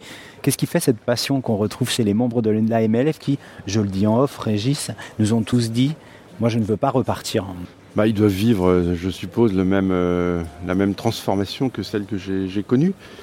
Quand on vient de l'enseignement public, qu'on intègre une, organisation dont on, on perçoit qu'elle n'est pas, elle pas comme les autres. Euh, Une association, c'est d'abord, euh, comment dirais-je, un rapport au temps, un rapport euh, à l'action, qui n'est pas du tout de même nature. On n'est pas dans la routine. Il y a une défonctionnalisation quand on rentre à la mission laïque française. Euh, et euh, la deuxième chose, c'est que, bien sûr, quand on travaille pour l'État, c'est noble, c'est formidable, mais le ciel est loin. il est très haut, alors que lorsqu'on travaille pour euh, une organisation comme celle-là, on est dans une, rationalité plus limitée et on est au service d'une organisation qui ne peut que aller de l'avant. Elle n'a pas le droit de renoncer ou de... Elle doit se transformer, mais elle doit aller de l'avant. On est surplombé par cette histoire-là. Et on en est dépositaire à un moment donné. Et à un moment donné, on, la rendra à d'autres pour qu'ils la rendent encore plus grande. Mais c'est cette dimension, cette échelle de temps, d'espace et d'humain qui fait la caractéristique du, du, ou plutôt la passion de ce métier qu'on partage avec, euh, avec tous. Alors, tout le monde ne le ressent pas de la même façon. Par exemple, lorsque je vais dans les établissements scolaires, souvent je, je vois des professeurs passionnés par leur métier, mais qui n'ont pas obligatoirement la même conscience de ça. Il ne s'agit pas de leur imposer ce, cette passion-là, il s'agit simplement de leur dire que ce qu'ils aiment faire avec les enfants quand ils sont dans la classe, ben, ça a un sens au service d'une euh, organisation comme celle-là qui est, euh, comment dire, c'est la fille de la République, mais elle vit sa vie. La formule est magnifique. Euh, on parlait de, ces, échelles, des échelles de valeur aussi. Euh, D'un point de vue plus structurel et en quelques mots, comment s'organise euh, la mission laïque française, Jean-Christophe? Alors c'est une organisation qui a un cœur, elle a beaucoup de cœur, un grand cœur, composé de près de quatre dizaines d'établissements qu'elle a créés, qui sont un peu son, son, patrimoine intellectuel, moral et parfois physique aussi. Elle peut être propriétaire de ces établissements-là.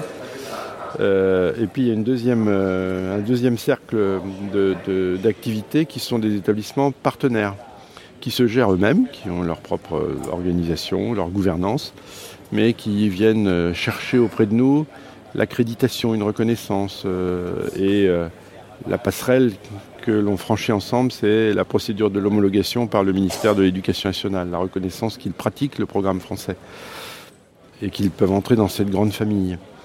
Et puis il y a enfin, euh, pas enfin, non, il y a aussi euh, une activité très particulière depuis une cinquantaine d'années qui sont les écoles d'entreprise hein, pour les, grands groupes français.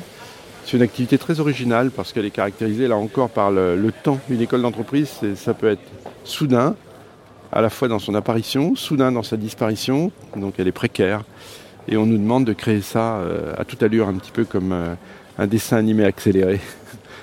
Et on y accueille très vite, euh, en quelques semaines, des, enfants qui vont dont les parents travaillent pour un groupe français qui est souvent très éloigné de, ses bases et d'un centre où on va trouver un, un, une école. C'est une activité passionnante qui souffre un peu en ce moment puisque l'évolution de l'économie mondiale fait que les entreprises rebattent les cartes et leur approche de l'expatriation et on est aussi en train de les transformer. Et puis il y a un autre compartiment d'action très intéressant qui est passionnant, c'est la coopération éducative. C'est-à-dire non pas projeter à l'extérieur l'enseignement français, mais euh, développer euh, euh, avec le savoir-faire français des écoles nationales. On, accueille des enfants nationaux sur le programme national avec un peu de langue française souvent, mais surtout un savoir-faire, une manière de, faire qui est appréciée. On le fait dans des géographies très différentes. L'Angola, après la, guerre civile, euh, l'Afghanistan, malheureusement la situation s'est dégradée, l'Irak, euh, etc. Des terrains particuliers, des terrains compliqués. Euh, parfois, on, se fait pas peur, mais on, s'interroge soi-même, est-ce que je vais y arriver? Parce que souvent, ce sont des enfants qui, comment dirais-je, ne connaissent pas la France, on ont une idée très très éloignée, mais qui finalement nous, accueillent, leurs professeurs aussi, euh, et euh, on apprend énormément, on grandit beaucoup à faire de la coopération, tout simplement parce que c'est projeter ce qu'on est dans la vision des autres et dans leur manière de faire et dans leur euh, conception de l'école. Il ne faut pas la défigurer, il faut la développer avec des techniques qui nous sont demandées. Il y a infiniment de, respect nécessaire dans la coopération. Voilà, la passion vient peut-être aussi de ça, de cette culture du respect et de l'écoute que la mission peut avoir des apprenants, mais aussi des territoires sur lesquels elle va, intervenir. Euh, vous avez fait l'ouverture de la plénière hier de cet événement MLF numérique. Euh, on va peut-être pas en parler in extenso parce qu'on renvoie vraiment nos auditeurs euh, à la retransmission de cette ouverture qui sera mise en ligne sur le site de la MLF. Vous avez évoqué Saragosse 1 comme point de départ. Là, on était sur Saragosse 2. Qu'est-ce qui a changé depuis euh, ces quatre euh, ces quatre années, hein, c'est ça, euh, Jean-Christophe, sur l'approche, la réflexion qu'on peut avoir autour du numérique éducatif, et notamment au sein de la mission laïque? Je peux dire très sincèrement que je suis pas un, un grand spécialiste du numérique, mais je suis un, je pense, un assez bon observateur du changement.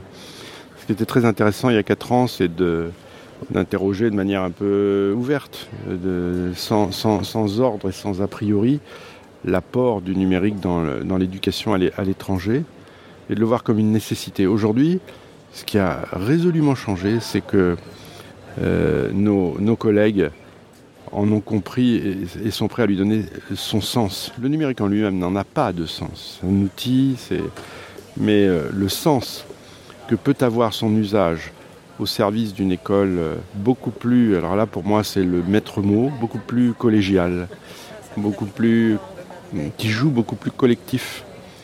Euh, c'est quelque chose de fondamental et qui m'a frappé pendant toutes ces, toutes ces journées. Euh, les métiers qui se réunissent autour de la table, les techniciens, les professeurs, les administratifs, euh, le- l'envie du partage avec des gens qui ont travaillé par eux-mêmes parce qu'ils sont un peu plus avancés que les autres, ils ont une pratique de l'ordinateur et de ses secrets plus que d'autres. Euh, la solidarité qui va naître à un moment donné, c'est très difficile dans les corporations. La solidarité parce qu'on comprend bien que si on veut que tous les élèves reçoivent quelque chose d'à peu près euh, équivalent, pas semblable, il faut bien que tous les professeurs soient au diapason de, cela. Et donc cette solidarité, elle. Il y a quelque chose de collectif qui, se met en place au travers de ce numérique qui s'impose à nous, hein, qui s'impose à l'école, qui est, euh, vécu euh, inégalement encore. Mais je vois bien le curseur bouger euh, de moins en moins comme une contrainte, de plus en plus comme un adjuvant.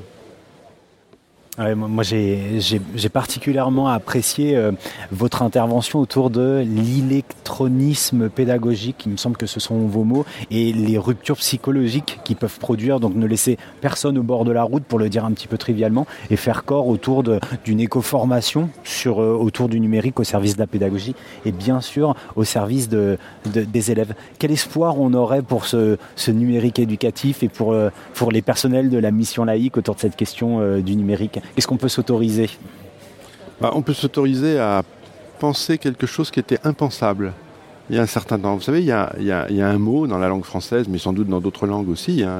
On est en Espagne, il existe, mais il existe en anglais, bien sûr. C'est le mot réseau. On l'a utilisé tellement, le mot réseau, qu'il est, il est usé lui-même d'être utilisé. Euh, mais là, je le vois revenir à grands pas, euh, avec beaucoup de crédibilité. Quand vous voyez aujourd'hui euh, des professeurs qui librement se mettent à l'écoute des autres, se réveillent à 4 heures du matin pour, euh, euh, quand on est sur un fuseau horaire, allez, on va dire Europe, pour aller discuter avec leurs collègues américains. Vous vous dites qu'il y a quelque chose qui se passe là, qui, dont vous avez simplement été, là encore, l'instrument pour faciliter les choses, mais qui, qui aurait été impensable il y a peu de temps. Et donc c'est comme euh, une sorte euh, de méga ou méta-établissement qui se, qui se met en route avec quelque chose de beaucoup mieux. L'établissement crée des, des frontières, pas des fractures, mais des frontières souvent. Regardez une salle de classe. Une salle de classe, euh, c'est pas facile à, créer comme un collectif achevé. Et bien là, quand vous mettez à la disposition des gens ce, ce numérique et qu'il y a une proposition, on leur dit allez-y. Euh, ils se font pas violence, ils y vont. Et il y en a des centaines et des centaines. Donc ça, c'est un espoir. J'ai l'impression qu'entre euh, les valeurs et la dynamique de la mission laïque française et le numérique, eh bien, le monde devient cette, euh, grande maison, mais où tout le monde est, à portée de main au sein de l'association. Euh, un grand merci Jean-Christophe pour, euh, pour nous avoir accordé ces quelques minutes. Je pense qu'on peut vous souhaiter un, un bon retour sur Paris. Bah, ensemble. ensemble, bien Et sûr. numériquement. Et numériquement. Merci Jean-Christophe. Au revoir.